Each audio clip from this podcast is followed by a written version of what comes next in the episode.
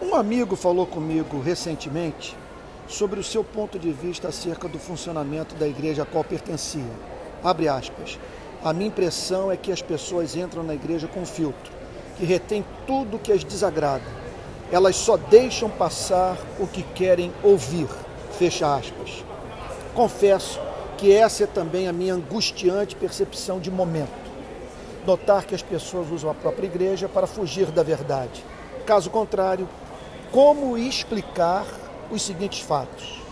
Primeiro, evangélicos usarem as redes sociais para chincalhar irmãos na fé, tratando com extrema dureza em público o que deveria ser tratado com misericórdia em secreto, o que faz com que essa gente se esqueça da advertência de Cristo. Abre aspas. Eu, porém, lhes digo que todo aquele que se irá contra o seu irmão estará sujeito a julgamento. E quem insultar o seu irmão estará sujeito a julgamento de, do, do tribunal. E quem o chamar de tolo estará sujeito ao inferno de fogo. Fecha aspas. Pergunta você, isso é hipérbole ou é real?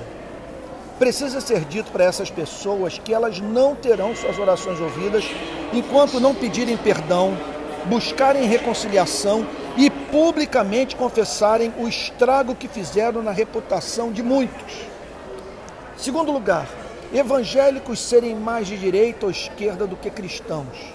Como podem jogar no lixo passagens inteiras das Sagradas Escrituras pelo simples fato de as mesmas não se encaixarem na sua ideologia política?